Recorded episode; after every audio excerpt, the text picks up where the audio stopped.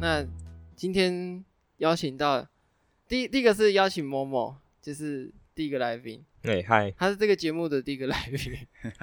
然后还有找了一个学校公民科的蔡老师。Hello，大家好。今天会找到蔡老师，其实是因为他是我们班的公民老师。那就是其实跟学生的相处都还不错。今天找他来，其实有一些不同面向的问题。第一个其实就是说他在教育现场的一些感受，还有以及他当老师的一些经历。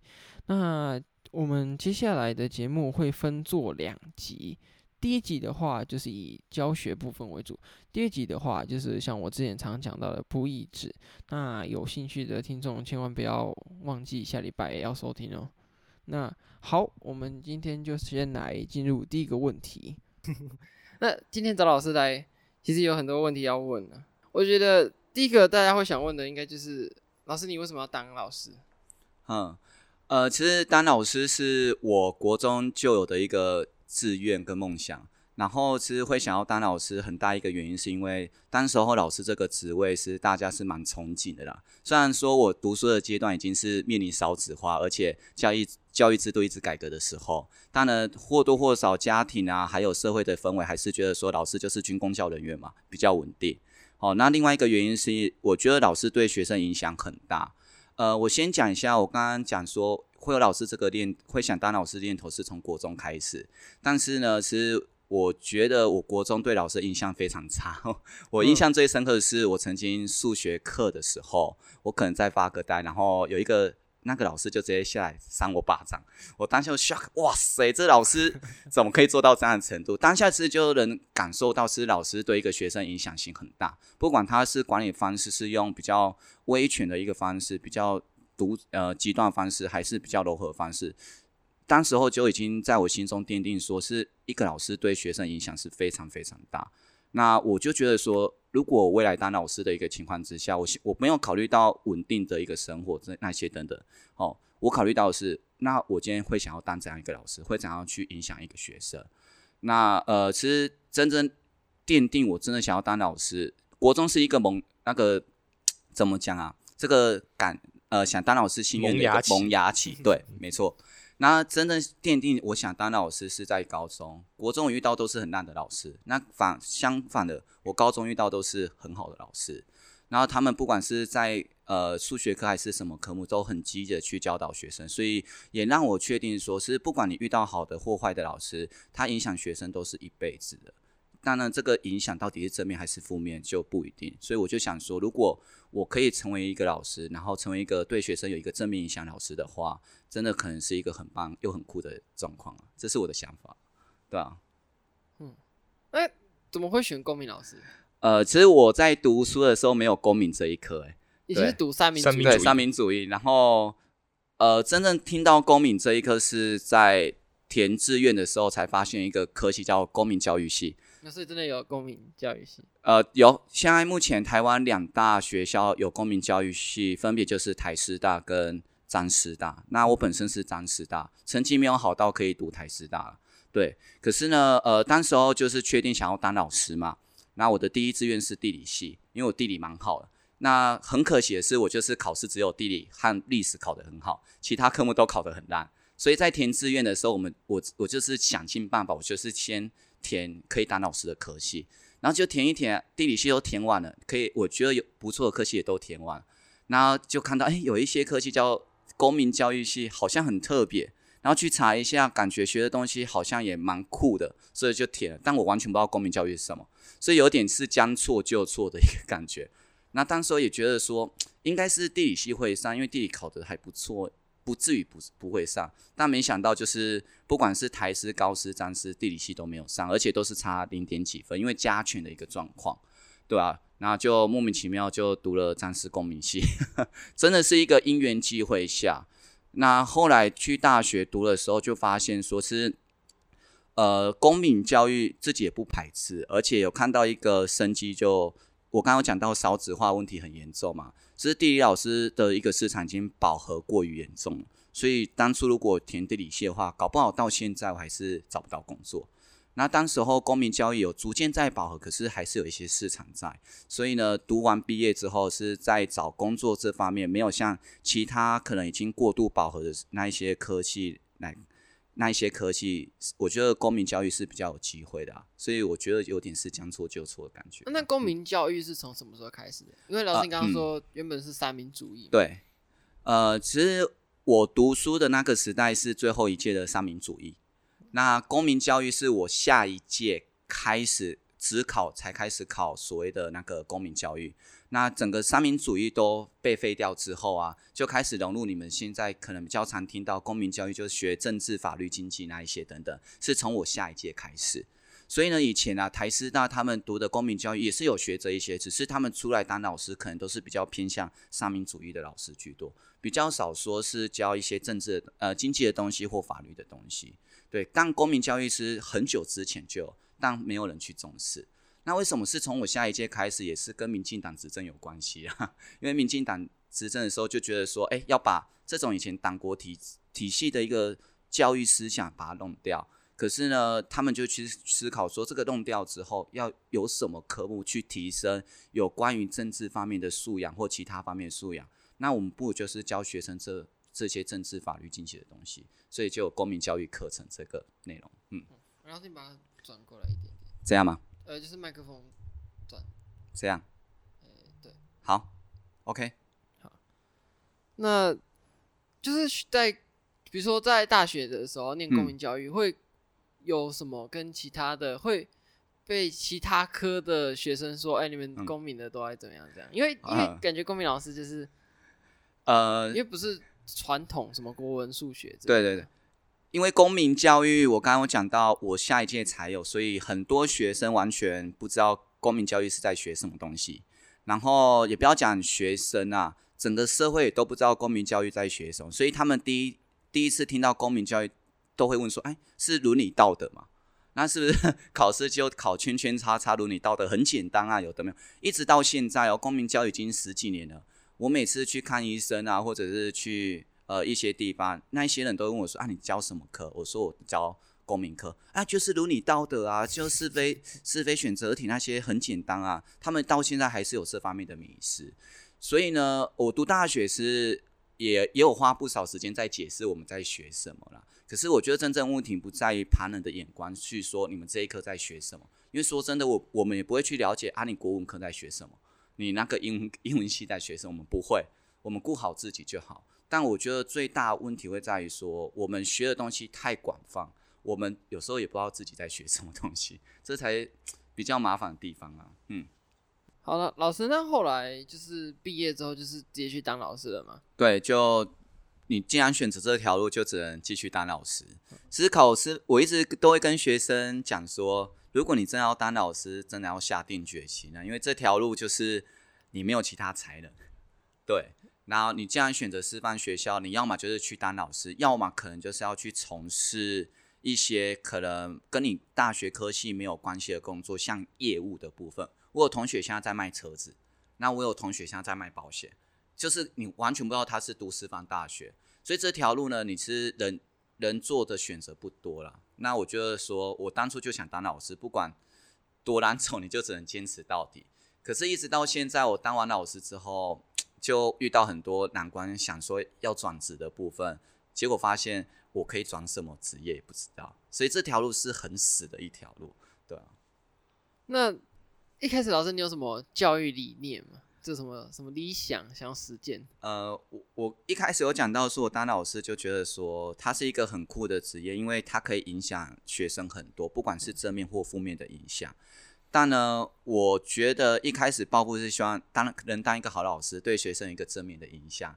但后来觉得说，是这很难呢，因 为每一个学生要的东西不一样，而且公民这一科一直到现在还是有人会觉得它只是一个考科。或者是呢？哎，我没有兴趣，我为什么要学这一些？所以你可以，你可以给他怎样的一个影响？真的或或多或少因人而异，或者是每一个人的人受到的影响是有限的。所以我是这个理念啊，一直慢慢在修正。那后来我我觉得我现在当老师唯一的一个目标就只有一个，就是我做的东西只要能对学生来讲是好的，不管是多少人能感到是好的一个情况，我觉得就做就好了。对，不要有太大的包袱，因为你很多的包袱可能会被现实打压啦，对啊。那等下讲可以近一点，这样吗？哎，或或你把它调后面一点可以了。这样好了。好，嗯。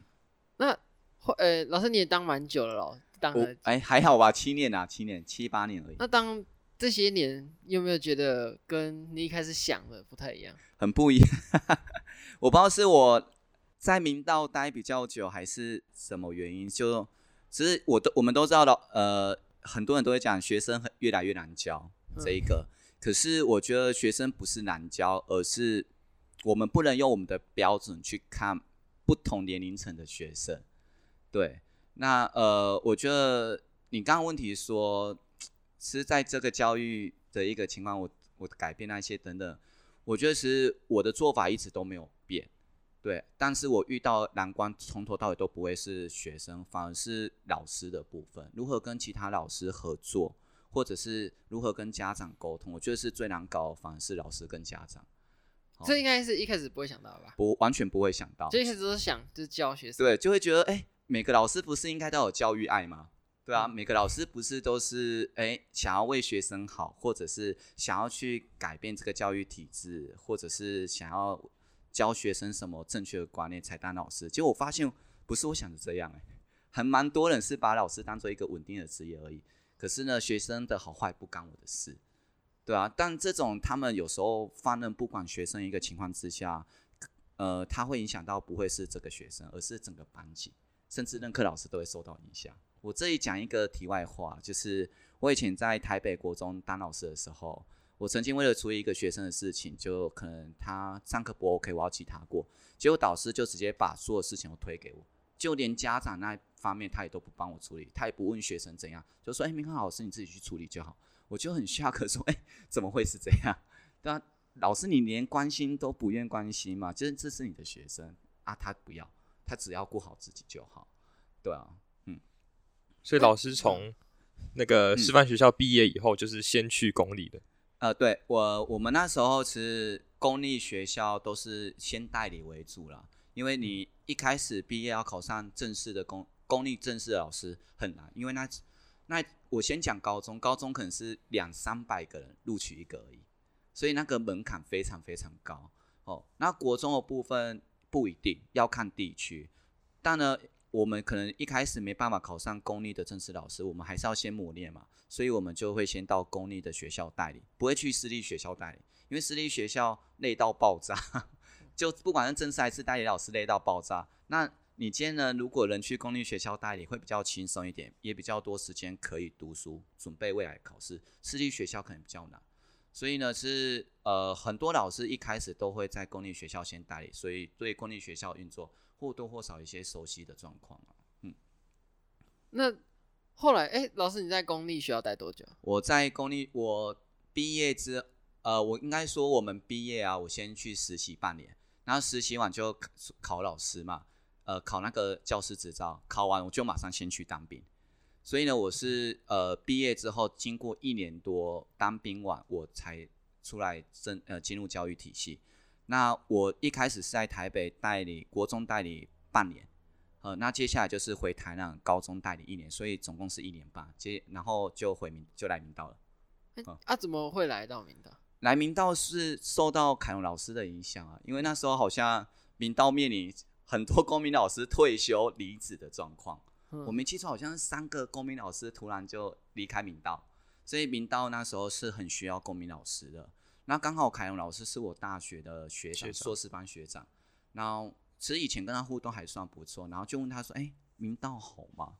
对，然后就打听一下，发现说：“哎，明道还不错，而且有认识的在那边，就想说：哎，那我就来明道呃工作看看。”其实自己有一个想法是，我那时候可能还考不上公立的，对，而且我也没有很认真在准备公立，不是说明道不好，而是呢，我刚。退伍没多久，教学经验没有很丰富，我很难一时之间就马上考上公立。那想说先来私立学校磨练看看，对，所以就听到明道还不错，又有认识的人，所以就选择明道。是不是老师都会想要去公立啊？嗯、对啊，很呃很多老师其实最大目标就是考上公立学校啊，要讲原因吧？因为比较稳定啊。呃，原因有很多种。那第一个就是像你讲，比较稳定，因为公立学校你要 fire 掉一个老师几乎不可能，除非你是涉及到性侵的问题，或者是呃体罚问题，你才有可能被被 fire 掉。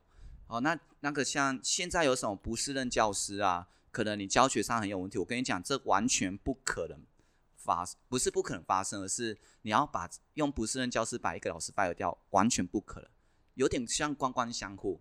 我们今天不适任教师，就老师一起投票决定他是不适任教师。那今天我们大家的同事，他就互相包容一下啦，他也没有这么不 OK 啊，这么夸张。所以呢，可能学生觉得他不 OK，可是老师觉得还好，啊互相包容。因为他们也担心哪一天换我被 fire 掉，所以第一个可能是比较稳定，薪水上退，尤其是退休金上，还有呢，可能在工作的一个呃工作的一个任任期上，他们都是比较稳定。它不像私立学校，可能有些做不好的情况之下，你就会被 fire 掉。然后第二个，我觉得是读教育体系、师范体系一个很大迷思，就是你今天是考上公立老师才是 number one，才是最好的。你是最优秀，你会去去去私立学校教书，都是代表你没有能力，所以很很妙。考上公立学校，人家会恭喜你，超级多人都会恭喜你。可是考上私立学校，没有人会恭喜你，因为他们就说啊，私立学校这么好考，对啊，你只是去那边稍微赚个钱啊，为了五斗米折腰才去私立学校，对，所以有这方面的一个落差了，嗯。我说你还会想去考公立学校吗？不会，呃，不会想要考公立学校，跟现在教育改革有关系啦。还有以前在公立学校呃待过，所以也知道公立学校他们的弊病是怎样。呃，因为我知道你下面还有很多问题，我就一并先把这个问题讲完，跟下面有某些问题有很有关联性。我不会想要去考公立学校，第一个，我觉得我不是那么认真准备考试的人，所以我。我可能是笔试这方面就考不上，呃，我也不想花时间一直在考试，因为考老师很累，对吧？我干嘛浪费时间、浪费生命在弄这一些东西？然后第二个，我不想要去公立学校，是因为现在公立学校他们要的老师就是导师或行政，他不管你是什么科，啊，你来你就是赶快当行政或当导师，可是当导师跟当行政很累，对啊，就你根本。不是在教书，你根本在照顾小孩，或者是在满足呃学校啊或教育局他们要的需求而已。你完全不知道你为什么要当老师。对，像呃我们学校有一个老师，就明道的我同事，他考去公立学校，我不讲哪一个老师，他考去公立学校，然后他现在是当行政，他发现行政真的是是一直在帮学校擦屁股。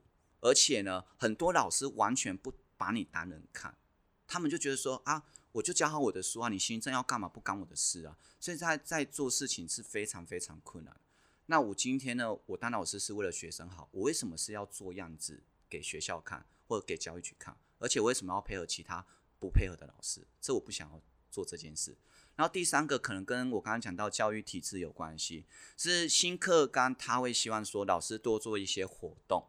老师有一些不同的教学。如果在公立学校，除非你是第一志愿的学校，不然呢，很多学校因为资源上的一个问题，以及呢，他可能在招生上不是那么 OK 的情况之下，他能配合老师多少很有限，对吧？你做这个活动对我们来讲招生有帮助吗？没有，那我干嘛配合你？然后第二个啊，这个要钱诶，我们没有钱。第三个，好，我们自己想办法，我们不需要招生的。我们不要考虑招生压力，我们不要考虑钱的问题。诶，我们需要同事间互相合作，同科间互相合作。这些老师也不愿意配合，怎么办？所以你在新课纲推动的一个情况之下，可能你在学校你是会比较孤单孤立，你你的一个资源不够的情况之下，你很难去做你想做的事情啊，对吧？所以像我像我现在去公立学校，我真的不会想要去。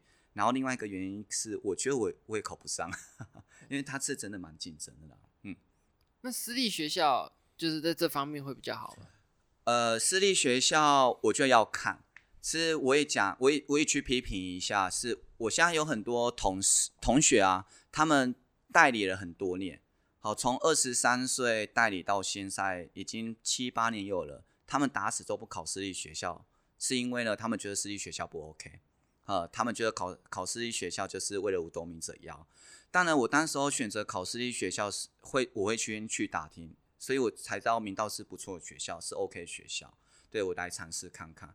那我觉得私立学校你要去选择是资源够，而且呢是比较 OK 的学校。这第一个，他们因为比较有名气、资源够的情况之下，他们不会对老师乱来。然后第二个，我觉得私立学校的学生啊，他毕竟是有挑选过，你可能在教学上可能会比较。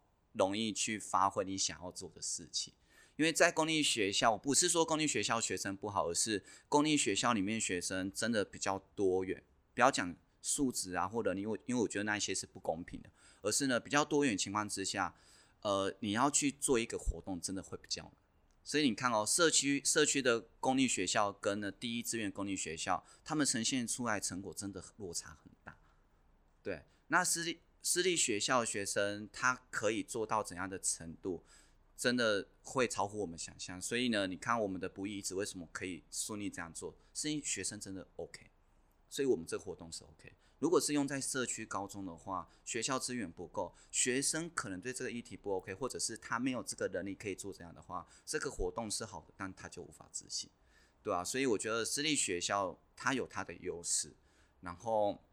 可能在，我觉得也不是所有私立学校都这样。我觉得明道比较特别，是它毕竟是要朝多元的方向去前进，因此呢，很多活动它是蛮支持老师去做的。如果今天是未未差、小差这两间学校的话，他们可能就不会那么支持学生、老师去做这一些活动。嗯，好，不够近，好，这样。好好，哎、欸，你把它调整一点。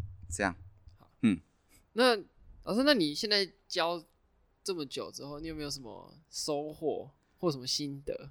呃，我其实教书这几年遇到撞墙期，对，因为呃，不是教育制度改革的一个问题，也不是学生的问题，而是我觉得今天我公民科教的东西，我可以带给学生什么？我一直抱持很大的疑惑。因为公民它涉及的内容太多元太杂，我不是什么东西都懂。对，那我花时间去备课准备这些东西，学生也不是什么都想听。所以呢，我觉得说是新课纲还没有正式推动的时候，我遇到撞墙期很大，我开始不知道我的价值是什么，因为我好像每天就是这样上课，然后上完就结束。然后每天就一直在备课啊，准备一些议时事议题啊。可是时事议题这么多，也准备不完，学生也不一定想听。对，然后我也不是了解这么透彻，所以这种恶性循环一直下去的情况之下，我真的不知道说我在教什么内容。对，所以我觉得教书教书这么多年啊，是到后也不能说这么多年，而是呢。遇到一种撞墙期的情况之下，就越教越没有自信，而且越教越不知道我在干嘛，失去那种方向。我想应该很多老师都有类似的一个状况啊。那我本身也不是那么喜欢说什么东西都研究。是这里讲个题外话是，是很多公民老师他们都觉得说，你当一个公民老师，什么议题都要关注。对你，你这些时事议题你都要知道，你都要关注。我最讨厌这一种，因为我觉得啊，我又对我公民老师，我什么议题都要关注，可是这个议题我又不喜欢，对啊，我为什么要去关注这个？是因为我为我是公民老师就要去关注嘛？对，然后很多东西很难，我我我又不懂，对，我要我又没有这么多时间可以什么东西都去了解，那怎么办？对啊，所以我在学生这方面，我可能慢慢找不到自己的价值。那在不是我们学校老师，可能在跟我同学互动过程中，我也慢慢找不到价值，就会开始去思考：我真的适合当老师吗？尤其是当公民老师吗？因为我发现我能讲的东西很浅薄、很有限，学生想了解的东西也不是应该呃怎么讲？我讲的东西也不是学生想要的东西，学生想要的东西比我想象中更加多元，甚至有些学生读的书还比我多，他会去怀疑说：“哎，老师你讲这个很浅薄。”哎。你讲的这个是正确的，是不是？是不是班上 有一些？呃，不是你们班，我一直以来都有受到挑战过，然后也不是只有我啦，还蛮多公民老师都有这样的一个状况。我觉得这是一个好的现象，因为这都代表说我们不足嘛。对，但是呢，反过来想，嗯，我我刚刚有讲到，公民是一个很多元的一个内容，所以不是说你们读的东西是我曾经读过或我我有我有兴趣深入探讨的东西。所以当我不知道、我不了解的东西的情况之下，你们就说：“哎，公民老师可怎么可以这样？你怎么会对这个东西不了解？”但我觉得我我们也不是神啊，什么都了解啊。对，所以我现在有点在迷航当中啊。嗯嗯，然后你会不会想要放弃当高老师？有啊，我一直在放弃啊。就是不是我我要强调，不是来明道这样，而是呢，我觉得明道给我很多发挥的空间。但是呢，老师这一条路，如果我觉得我在公立学校会更惨，因为公立学校是一个更僵化、更封闭、更保守的一个场合。对，所以呢，如果我在公立学校一样这样的一个运作之下，我一定会更惨。但明道它是有很多的机会可以让老师去尝试，只是因为我们课太多太累，我们没有办法有很多时间去发挥这一些东西。对，新课纲我这个不一致，我等下再讲这个东西。可是我我之所以想放弃的是，我一直在强调，我想当老师是我想要给学生一些正面影响，但是我觉得我教到后面。我带给学生不是一个正面影响，我有点在荼毒学生，因为感觉就一直在练课本而已啊，感觉就是一直在教课本的东西而已啊，对吧？那这样的话，学生在我课堂上可以学习到什么？我就学不到什么东西。因为我觉得不会，就是不会只有念课本啊，就是呃，比如说上课有很多讨论嘛。嗯、呃，我其实这有慢慢在改变啊，我不是一个很会带讨论的老师，我承认这一点。因为我不知道怎么带讨论，我以前没有尝试过，或者是没有这方面的一个学习。而且呢，呃，我不知道你们有没有听过学思达教育，或者是一些比较创新的教育。我对这些创创新的教育很排挤，因为我觉得这感觉是老师自嗨的东西啊。我觉得有很多创新的教育都是老师在那边自嗨，不是我想要的。但呢，公民科我我去带我想要的一个讨论的时候。又发现不是每一个学生都对这个议题想了解、想投入，所以你也会觉得，哎，我要怎么带讨论？对你也是在那边卡关，所以慢慢的你就会走回原路，就说好，我不要带讨论，我就还是继续教书就好。对啊，哦，所以呃，就一直在重蹈覆辙啦。你想要跳脱传统的教学，可是呢，你会发现传统教学它是最好的一个教学方式，因为创新教学。学生不一定买单，你自己也没有那么多时时间去研发，对，所以这时候呢，你就只好回头选择你习惯的一个教学方式。嗯，嗯，好了，那我们来讲一些公民教育有关的东西。好了，嗯、就是就是有个问题啊，就是你觉得你现在是一个公民老师，你有觉得现在台湾体制内的公民教育有欠缺什么吗？呃，我觉得台湾公民教育最欠缺的就是。一个素养的培育吧，呃，很多人说，因为有公民，所以呢，慢慢的学生对法律啊、政治啊有一些素养在，我觉得这是事实。但是呢，我觉得最大问题在于说，你把太多东东西都跟公民做一个连接，呃，像呢，我们我这样讲有点太复杂，但是我觉得你们可以去思考一下，你不觉得你们现在新课纲的专题啊？好像什么东西选到后面，呃，在分类上，哎，我无法分类是历史科啊，还是什么科的时候，我想说啊，那就归类为公民就好了。你不觉得是这样吗？好，嗯，对。然后以那个考试的一个部分啊，我们要学的是政治、经济、法律那一些东西，可是都有点是蜻蜓点水的部分。就我们好像要塞给学生很多很多的东西，可是塞的东西呢，又不是那么的透彻连贯你的一个情况之下，导致学生学东西是四不像的。而且老师呢，并不是说对政治很了解，对法律很了解，对经济很了解。虽然我我是读公民教育，我们这些都要学，但都不是很透彻，所以我们不知道我们可以教得多深。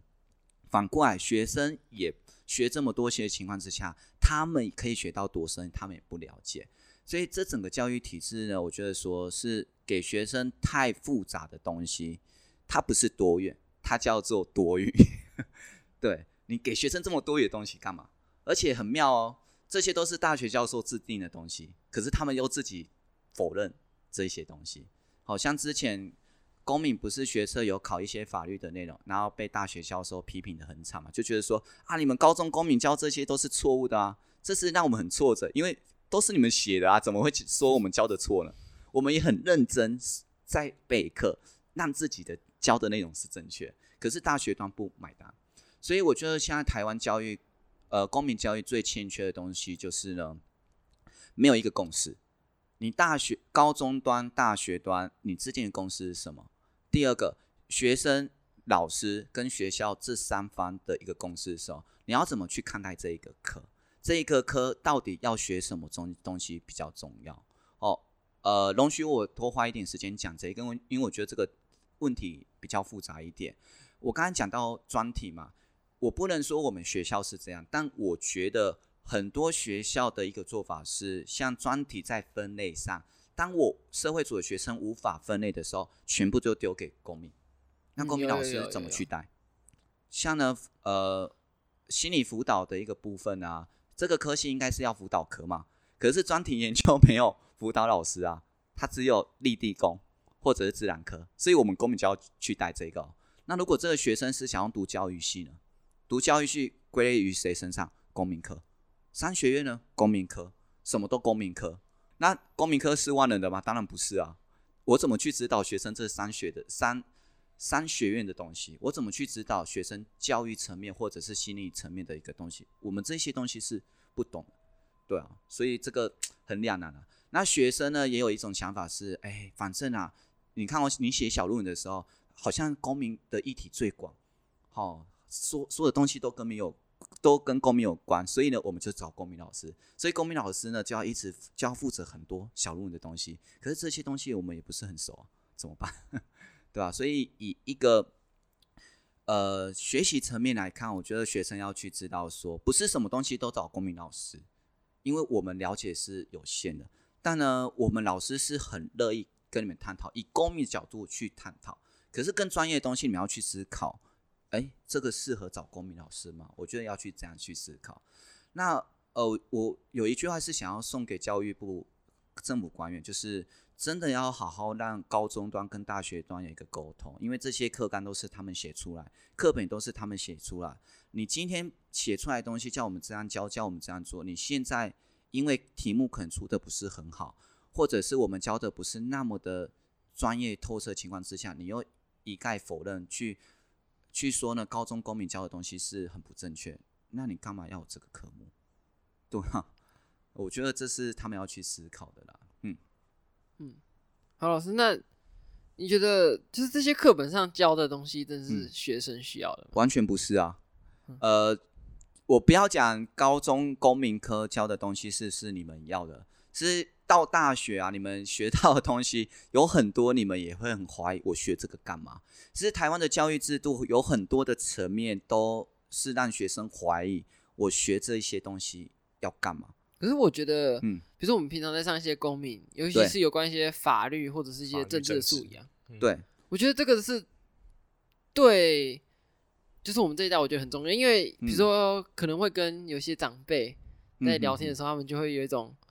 什么都不懂，就是对对对，到后来可要么就情绪勒索，要么就是，要么就是说啊，我说的就是对啦，嗯哼，啊，就是听到他们完全没有一些这种该有的素养，嗯，就可是我这时候就觉得说，哎、欸，其实有这些东西是很好的。我其实以两个层面来看，我刚刚讲的会比较偏向是教学层面的部分，嗯，因为我们在教学上都是以考试为导向，所以呢，就尽可能去塞一些你们可能需不需要知道。不需要了解的名词或内容啊，因为考试没有什么东西好考，那我们就尽量塞一些东西进去，那会让学生学到后面，你真不知道在学什么，而且讲这些东西干嘛？OK，我觉得以教学来看的话，你们学的东西要实做。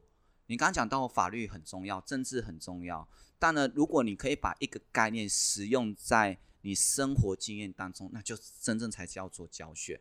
我觉得，呃，以国民法官的例子来看，我们如果可以呢，把你上课学到刑事诉讼这一些东西，好教完，有一些基本概念之后呢，接下来我们有一个国民法官的讲座或模拟法庭，你可以把这些上课学的东西用在实际操作上，这才是真正的教学。对吧、而不是一直在灌输你那一些刑事诉讼名词而已。你学这一些东西很重要，没有错。可是呢，怎么用你不会，对不对？好，那以政治来看呢？诶，是我不可否认是公民，他扮演一个很重要的角色。他让很多的学生因为读完公民，用不同的角度跟眼光去看待台湾政治的一个发展。他不会像以前那样受到父母亲影响，非蓝即绿，或者是有很很深的意识形态。现在有很多学生呢，是受到公民教育的影响，他会开始去思考说：“诶，你这样讲是对的吗？我们老师上课好像不是这样讲的。”会开始有不同的想法。对，我觉得这是公民教育很成功的一个地方。对，可是呢，你看哦，政治跟法律可以这样做，经济呢，怎么做？经济它的感觉就比较死啊。对，可是你呃，应该是说，我们学生可能比较常碰到是政治跟法律，长辈也比较常跟你聊的东西是政治跟法律的层面，但经济的部分，它每天都在发生啊。反应该是说，我们学生比较少。去碰这些这些内容。举个例子，有多少学生会去看三周？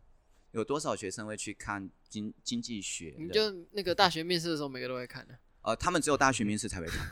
每个面试都说我平常最爱看三周。放屁啊！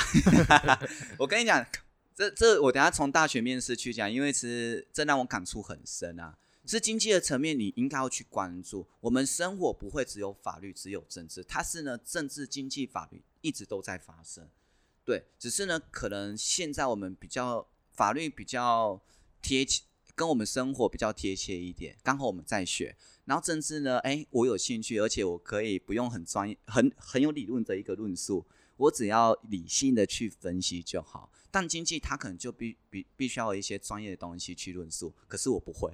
你就不敢去论述，对吧？所以我觉得公民教育以教学来看，是你应该要去带学生有一些实实体的东西、操作的东西，让学生把他所学东西放在这方面，才是真正的教学。对，呃，我觉得政治法律这方面已经做得到，可是经济的部分做得到吗？我觉得还有努力的空间啊。好，然后第二个，呃，我有点忘记你刚刚说跟长辈那边讨论的部分嘛。呃，不好意思，不是忘记了，我我想到，我觉得跟长辈讨论这方面啊，你们觉得，哎，老师课堂上教的东西，我可以把老师教的东西跟长辈讨论，这是有理性、有真正在学习的学生可以做得到，一般的学生做不到，对吧？一般学生说关我屁事，但老师教的东西我也不知道在讲什么，而且呢，哎，今天长辈讲什么，我就跟他可能，呃，讲的东西干起来啊，或者是不要理他就好。他是不会去深度跟长辈讲这一些东西，所以真的会跟长辈讲讲这些东西的人是少之又少。哦，对很多学生来讲，公民仍然只是一个考科，而且老师上课的东西不干我的事，我只是要把这些东西背一背，甚至我不想背。哎，公民教的东西什么我不知道，很多学生是这样。对，我不知道这样回答有没有讲到你要的东西，因为我觉得现在公民。的东西，他要的不是教学生很多的名词，而是你要带学生去从不同层面去探讨这个社会发生什么事情。但呢，呃，学生有分很极端的状况。你们班，我以我以你们班为例嘛，你们班呢，很多人对政治有热忱，那这样的情况之下，政治呢，他们可能会探讨得很很热衷。可是反过来哦。法律的部分、经济的部分，他就不想探讨，因为我觉得说，他会觉得说啊，这又不是我有兴趣的东西。可是你看，政治跟法律脱得了关系，脱不了；跟经济脱得了关系，脱不了。所以我今天公民教育怎么去一个议题，让学生从法律、政治、经济层面去探讨，这是新课纲他想做，可是他就是想要融入的东西太太多元的情况之下，所以讲的没有很透彻，所以让学生不知道在学什么。对啊，所以我觉得现在公民课本教的东西很多东西太多余了，你学这一些干嘛？对啊，可是我自己还有觉得有一个很重要的，就是那个媒体识读的地方。嗯哼哼，我自己觉得那个算是一个很基本的国民素养，就是应该是要大家都知道的。可是，嗯，就是感觉好像重视的人没有那么多。呃，这个其实不要讲说有没有公民课这个影响。媒体识读呢，它是有一个名词叫做强化作用。呃，强化作用是就在讲说，每一个人都想要去听，想要去看他喜欢、他想看的、他想听的东西。对，所以你就算公民课本学过这一些东西，你或多或少也会想要去听你想看的东西吧？想看的，呃，想看、想听、想看的东西。所以这这种选择一个情况之下，你就忽略掉那些不同的声音。这是人的一个，呃，怎么讲啊？我觉得这是天性，天性啊，对吧？忠言逆耳嘛。我们不想要去听那一些我们觉得不 OK 的，跟我理念不相反的一个意见。呃，所以呢，是它是媒体识读或多或少，它都是取决于人性的一个部分。你人性的一个这样的一个选择情况之下，你做出的一个行为，或者是做出的一个选择，都或多或少都是一些不理性的状况，夹杂一些情绪的一个问题。你说媒体适度很重要，那我们我们上课教的媒体适度啊，也看到一些很荒谬、很很夸张的一个状况。但你看哦，很多人都是用一种好笑的心态去看待，他没有去反思说，那我自己在接收这些讯息的过程中，我是不是也做出过这些荒谬的一个选择呢？对吧？嗯、我是不是也曾经有这些荒谬的想法呢？很少人会有这种想法，反思这很少会这样反思自己曾经做的一个行为啊。嗯，好，老师，那就是因为。刚刚有讲到那个新的课纲嘛？那你觉得课纲改革之后，单就公民这科来看，你觉得还有什么地方是需要改善的？就是比如说，嗯，呃，就是不要蜻蜓点水，或者是说对某一个、嗯、某些诶、欸，这这些方面还有什么需要特别去改善的吗？呃，我觉得新课纲啊，如果以公民课本来看的话，公民课本呢，你应该是要像。怎么讲啊？你应该要去跟真的真的要跟大学端那边要沟通清楚，他们到底想要学生学什么？那这种沟通清楚，不是说呢，哎，法律系的教授自己搞好就好，经济系的教授自己搞好。因为呢，今天公民课它是很多的一个学系教授他们弄出来的一个东西，它有一点是怎么讲啊？呃，大熔炉嘛，嗯，是这样。可是呢，今天法律系的教授他只看公民的法律层面东西，经济系的教授只看经济的东西。你应该要去一起讨论说，我们今天有什么议题是法律可以教的，经济可以教的，政治可以教的。然后呢，把这个议题是多元的发挥，是大学教授要去沟通，去把这个课纲写好。对，但他们现在不是，他们现在是有点是分工，但没有合作，对吧？那在这样分工没有合作的情况之下，你把这个责任丢给厂商，就是书商。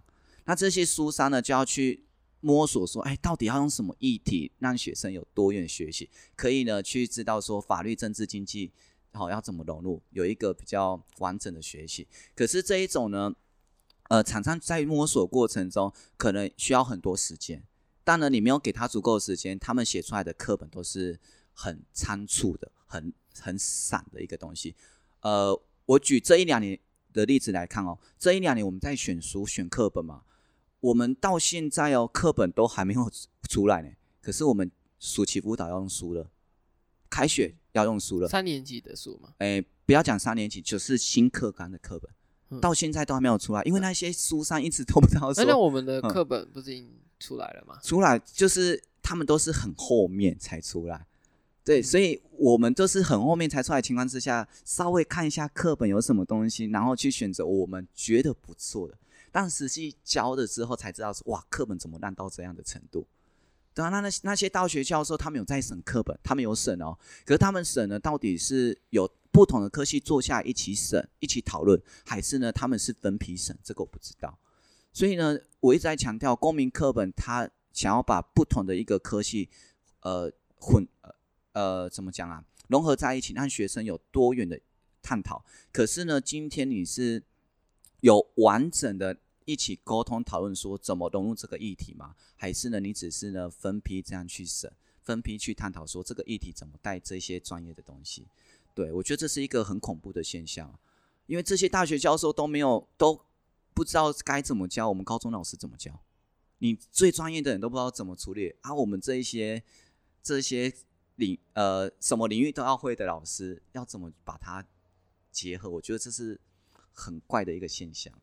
哦，所以公诶，以公民课本来看的话，我觉得第一个，你那些大学教授，第一个你要去知道公公民课本协调，对他们要去协调，他们要教什么，而且教的内容是不是他们要的？你看我经济系的面试，他们不录取，不不采集公民哦。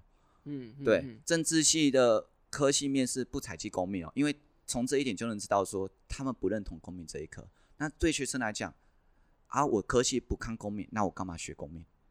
对，这第一个哦，就升学主义来看。对，第二个，他们呢为什么不采集？因为他们自己也不知道公民课本在学什么。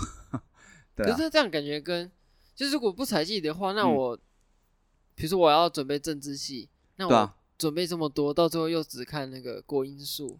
对啊，对啊，他们就是这样、啊。这样就很很像，就是比如说我高中为了政治系的付出，就有点不见了。对啊，所以为什么很旧课纲、旧旧课纲部分，为什么很多学生他没有很认真在读公民？啊，我的科系又不看，我干嘛读公民？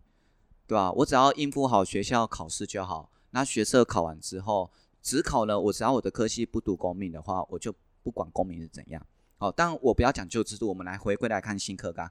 旧制度你的弊病都还没有解决的情况之下，你新课纲又弄出这些新的问题，就是一个单元它要融入这么多学群的东西，你自己呢旧的问题没有解决，新的问题你也没有很认真在探讨，所以公民这一科它越走越歪，好，已经失去他一开始想要给学生的那一种内容，对吧、我觉得以新课纲公民教育制度来看，它是一个很有问题的科目。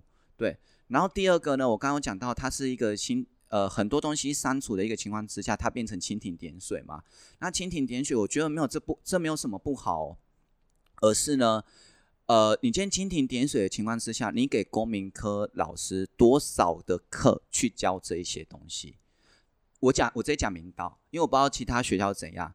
明道呢，以前旧课纲的一个情况之下，是我们公民课要教很多内容，可是我们课不够。所以我们一直在赶课，但是相反过来，新课纲是公民不需要教这么多东西，可是我们课多到爆，有有有，对，变超级多。那我们没有这么多东西要教的情况之下，我们怎么办？就只能带一些可能课本没有东西，或者是课本把它延伸出来一些议题去探讨。可是呢，我觉得今天明道的老师。以公民科来看啊，我们很难去带到让学生有充分探讨。原因是因为我们课太复杂了。以我为例，我要教国中，对，我现在国中就国三嘛。然后高中部分我有旧课纲的一个高三课程，然后呢，未来我可能还有高职，我还有你们高二的课程等等，我要同时备很多课。那今天你以高以高二新课纲来看哦，我不仅要教好你们的东西，我还要去想有没有。多元的一个课程，所以呢，我高我可能就要备两到三个课，甚至更多。那我带的东西还不一定你有兴趣，对啊。所以呢，我觉得明道在这方面的一个课程安排上，它可能是有一些问题在的。就是你突然给老师这么多课，不是不行，而是你有没有给老师多的时间去备课，对啊，当老师没有这么多的时间去备课的情况之下，他还能带来的议题跟内容是有限的。对啊，我觉得这是一个很怪的现象啊。嗯，其实就是老师你刚刚讲那个公民很多元这东西，对，我觉得有一个很深的感触，就是说写考卷的题目感觉跟课本上面一点关系都没有。哦，对啊，对啊，它已经变成我，我觉得现在新课纲的公民课公民考卷有点变成是在考阅读测验嘛。对啊，我就我就有一种感觉，就是说。我不用读，我不用读课本，啊、我都我也会。考试前都不太会看课本啊。对啊，对啊，嗯。是考试的时候就还是会写，因为他把很多专有名词都弄掉，他觉得高中生不需要学这些专有名词。对啊，你不学这些专有名词不是不行，而是呢，啊，你弄掉之很多，我觉得高中生可以了解、可以学的专有名词，你弄掉之后，那你要高中生学什么？对吧？哦，那你今天的这些弄掉的情况之下，考试可以考什么？你只能玩文字游戏啊，你只能哦把题目的字数弄长一点，变成阅读测验。所以很多自然组学生就觉得，哎，我不用上课，不用听公民啊，我甚至不用读啊，反正现在老师就是考阅读测验，我只要把这些呃题目看清楚，我就可以选出正确答案就好了。嗯，这是一个很怪的现象，哎，对，那。我我不排斥把一些专有名词弄掉，但是有一些呢概念，你必须要去介绍专有名词，你才可以凸显出专业吧？对啊，不然你跟国中没什么两样，不是吗？嗯，对啊，我觉得这是一个很怪的现象。我有觉得国中很多专有名词，呃。你们因为你们国中学到的东西是旧课纲，嗯嗯嗯，对，所以旧课纲还是有一些专有名词，而且明道中学公民老师在教的过程中会补充一些专有名词，嗯，一般公立国中是不会的哦，他可能就是课本很简单，课本有什么我就教什么，我不一定要教一些专有名词，甚至我有一些议题我都不带。好，那新课纲呢？它现在新课纲很麻，国中很麻烦的地方是，它有很多东西，他觉得是高中要教的。所以呢，他在国中删掉很多专业的东西。我不知道你们国中还记不记得，你们经济学有教供需曲线吧？有有有。新课纲全部都删掉，所以国中现在就没有。对啊，新课纲我印象很深刻的是，新课纲的经济学啊，他要教你说，你今天是消费者，你会用什么角度去买东西，价格便不便宜，就这样而已。他连这个叫需求法则都不教哦。他连这个需那个什么供需的一个曲线啊，或者是点的移动，他什么都不教，他只跟你说啊，你身为国中生，你现在是消费者，东西很便宜，所以你会选择你买多一点，就这样教啊。请问这考试怎么考？嗯、对啊，就很很怪，他把国中变得更简单，把它丢到高中。好，那高中可高中去。强化这些专有的东西，可是呢，他又弄得很很琐碎、很零散，没有一个连贯性。所以国中学的东西不专业，高中教的东西不连贯。好，那你到大学呢？怎么办？大学这些东西很专业、很很有连贯性的情况之下，你那个落差太大，你的学习一定很有问题，对吧？所以我觉得我们台湾的学习，从国中到高中到大学，它不是一个连贯性的，不管是旧课纲还是新课纲，都是这样的状况。所以这个课纲怎么调整，都是换汤不换药。嗯，好，那老师，那就我来问最后一个好了。嗯，就是如果再回归到公民教育的本质，就是他是想要提升那个一般学生的公民素养。对，没错。那就是除了课本以外啊，学生的公民素养还需要搭配什么才能慢慢建构起来？我很喜欢跟学生讲一句话，就是我刚刚讲到，身为公民老师的确要知道很多时事议题。但是我们没办法每天都 follow 所有的时事议题，所以呢，我很讨厌学生讲一句话：“老师，你是公民老师，你可以不可以讲一些时事议题？”我觉得老师可以讲啊，但是呢，我讲的东西，第一个是你有兴趣的嘛，第二个，我不是什么时事议题都懂，你想听的是我懂的吗？不一定。所以我很讨厌学生说：“老师，公民老师就是要讲时事议题。”我不喜欢这样，而是反过来，学生你要问时事议题，你应该要先了解这些东西。可是你发现哦，很多学生在了解这些时事议题，都是公民老师跟他讲，他才知道。嗯，有，他不是学生自己去找资料，自己去了解，他才知道，这是一个很错误的东西。大部分的学生都是这样。对，大部分学生都这样，对不对？OK，所以我不可否认是公民教育它的价值是有慢慢在培养学生法律方面的素养、政治方面的素养。呃，我先也是打岔一下，我觉得公民教育它不会只有国中。高中才学，他应该是所有人都要去学。好，现在呢，我们让国中、高中的学生去学公民教育，慢慢的去培养他政治跟法律的素养，去懂一些东西。可是他在跟大人聊天的过程中，我不是说所有大人都没有素养，可是你看这些大人，他们以前没有受过这方面的教育，他讲的东西可能是不太理性的。这时候怎么对话？对不对？OK，哦，所以呢，我觉得公民教育它是每一个人都要去学习，然后去培养这方面的素养。那大人这部分，我们我们高中老师不知道去怎么协助他，所以我就不谈。回归来看我们学生的部分，我觉得学生当你有这些素养的时候，有这个课程慢慢提养你这些素养的时候，你应该是要主动去找出你有兴趣的东西。对，但嗯，以从明道学生来看。我觉得这是很极端的一个状况。我刚刚默默有讲到说，大部分学生就是都是这样，是公民老师讲什么，他才知道有这些时事议题。可是我觉得明道学生是啊，不管是社会组还是自然组学生，或多或少有些学生是对某些议题是有兴趣的，他会深入去探讨，而且这些是公民老师不一定是了解的东西。我觉得这是一个很棒的现象。可是呢，很极端就是这种学生的另外一端。很多学生是完全没有兴趣，他每天可能只会玩手机、玩电、玩玩那些游戏而已。哎，世界发世界上发生什么事情不关我的事啊，甚至跟我有关系的事情不关我的事啊，我只要感到快乐就好了。我们没有一个终结值，对吧？哦，我觉得不是说大部分学生都要像，呃，我刚刚讲到比较极端那一种，呃，你要很主动去找一些实事议题，我觉得不用。我觉得中间值就是你要每天知道说生活周遭发生什么事情可能跟你有关系。对，如果可以的话，再透过公民课本，或者是透过呢一些素养上的一个呃培养，哎，重拍一次重讲，可能透过公民课本啊，或者是透过一些呃素养的一个启发上呢，慢慢去找出你有兴趣的东西，去深度探讨。可是这个真的是要看看学生自己的一个状况，我我不要求每个学生都要这样，但是至少你每天看个新闻吧，每天去了解说。台湾发生什么事？国际发生什么事吧？嗯，我觉得我们学生很少这样的状况，这很恐怖了，对吧？好，那那就我们这集先录到这边。那接下来我们第二个部分就是补椅子嘛。嗯，我们留到下一集好了。我这边要不要？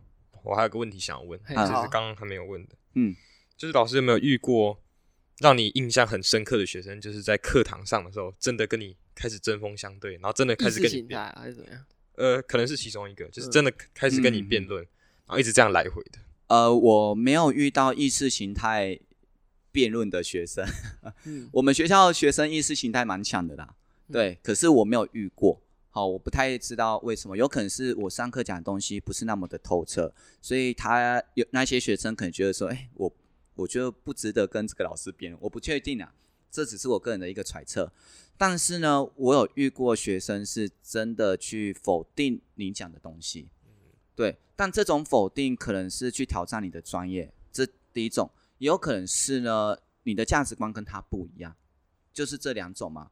对啊，这两种我都有碰过哦。那我碰到的学生，第一个就是他很厉害，他探讨他学过很多哲学东西，他很喜欢看政治的东西，不是你们班的，嗯，对，已经毕业了。那他真的就是呢？我曾经讲过一个概念，我大学学的观念就是这样，老大学老师讲的观念就是这样。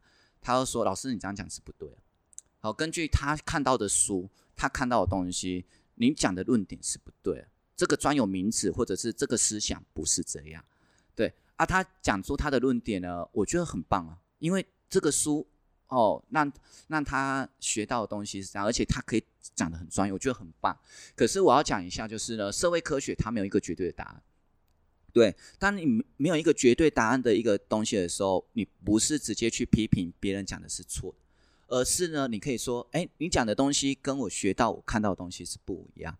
对啊。哦，那因为社会科学他们有一个绝对答案的情况之下，我们要有一个批判性，不要全面的去接收对方的东西，但是也不要完全去批评对方讲的东西，而是要去思考为什么我讲的东西跟他看到的东西有这方面的一个差异。这是公民老师他要去带的，对。可是这个学生后没有一个后续，他直接去批评我讲的东西是不一样。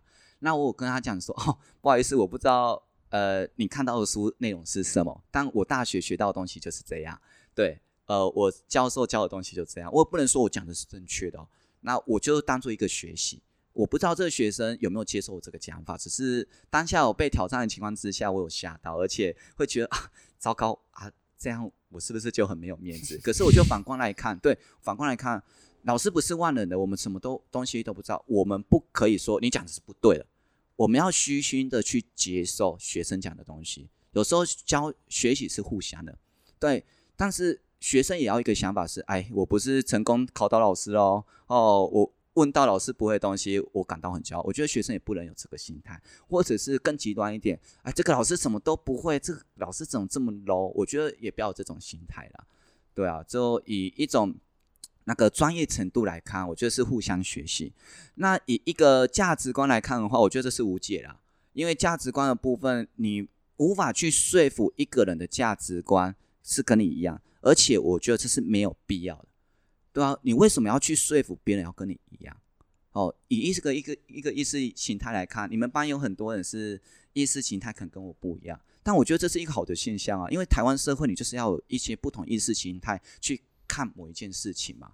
对我，我觉得像这种情况之下，我我会认为说，只要你能理性讲出一个东西，就值得被赞许、被肯定。对，嗯、那我会去讲出我的看法是怎样，但我的看法也是要理性的去讲。但现在教育体系里面有很多老师做不到这一点。对我，我做一个总结，就是你刚刚这个问题的总结。第一个价值观被挑战的，重讲不好意思，专业被挑战一个情况之下，有些老师拉不拉不下那个面子，他觉得说学生怎么可以挑战老师的专业程度呢？对，他们会有这种想法，然后就可能用威权的一个方式说：“你给我闭嘴，你就听老师讲的话就好。”这个老师有慢慢在变少，可是呢，还是有这种老师存在。那第二种，有一些老师意识形态比学生强，哎，对吧？他有遇过。强很多，我就我最担心不是学生意识形态强，我最担心的是老师意识形态强。为什么？因为当老师你意识形态强的情况之下，你会不会你的教学融入你的意识形态？你在跟学生对话过程中融入你的意识形态？因为台湾它仍然还是是一种呢上下不对等关系，我们在成长过程中很容易受到那一些地位啊、权力。比我们高的人，那些人的影响，我们容易去听他们的话。所以，当老师呢，你在教学或者是你在对话过程中，你融入你的意识形态，那一些没有想法的学生受到你意识形态影响，就觉得觉得你讲的东西是正确。我觉得这是一个很恐怖的现象。对，所以我觉得该改变不是学生，该改变的是老师。嗯，对你那一种角度，那一种学生学生讲出来的东西，你要怎么去？吸收，你要怎么去回应，这很重要。呃啊，我我忘记补我补充一个东西，我忘记讲一个东西，是我蛮常被学生挑战啊。对，那被学生挑战有很多原因。好，我觉得学生也不是故意找茬，但是呢，我我会我也会反思说，哎，我原来我学的东西是不够多，我会我会很愧疚学生，就觉得说啊，怎么办？我教的东西不够透彻，学生想要知道东西，我没有办法教给他，所以我就可能会针对学生。问的问题我不懂，我会回去再把它研究一下，那下一次再跟这个学生讲。只是学生呢，他到底抱持怎样的心态问这个问题，我就不知道。嗯，好，嗯，你还有问题吗？没有。好，那这集就到这边。好啊，不一直要一起吗？不一直，我想分成第二集。分下一次啊？对，呃，就没有没有，就等一下，哦、我重新啊。我不知道我刚刚讲的够不 O 不 OK，因为我觉得我讲的有点越来越远了。不会啦，不会，很好很好。不会不会，就嗯，我觉得其实可以问一些类似不用这么正经八百的东西，哦、因为怕说有人听到会想要睡着。对啊，对，我觉得像你有有一些题目还不错，但范围太大。那像你刚刚学生这个部分，我觉得也很好了。对吧？可是可能可以当做聊天啊。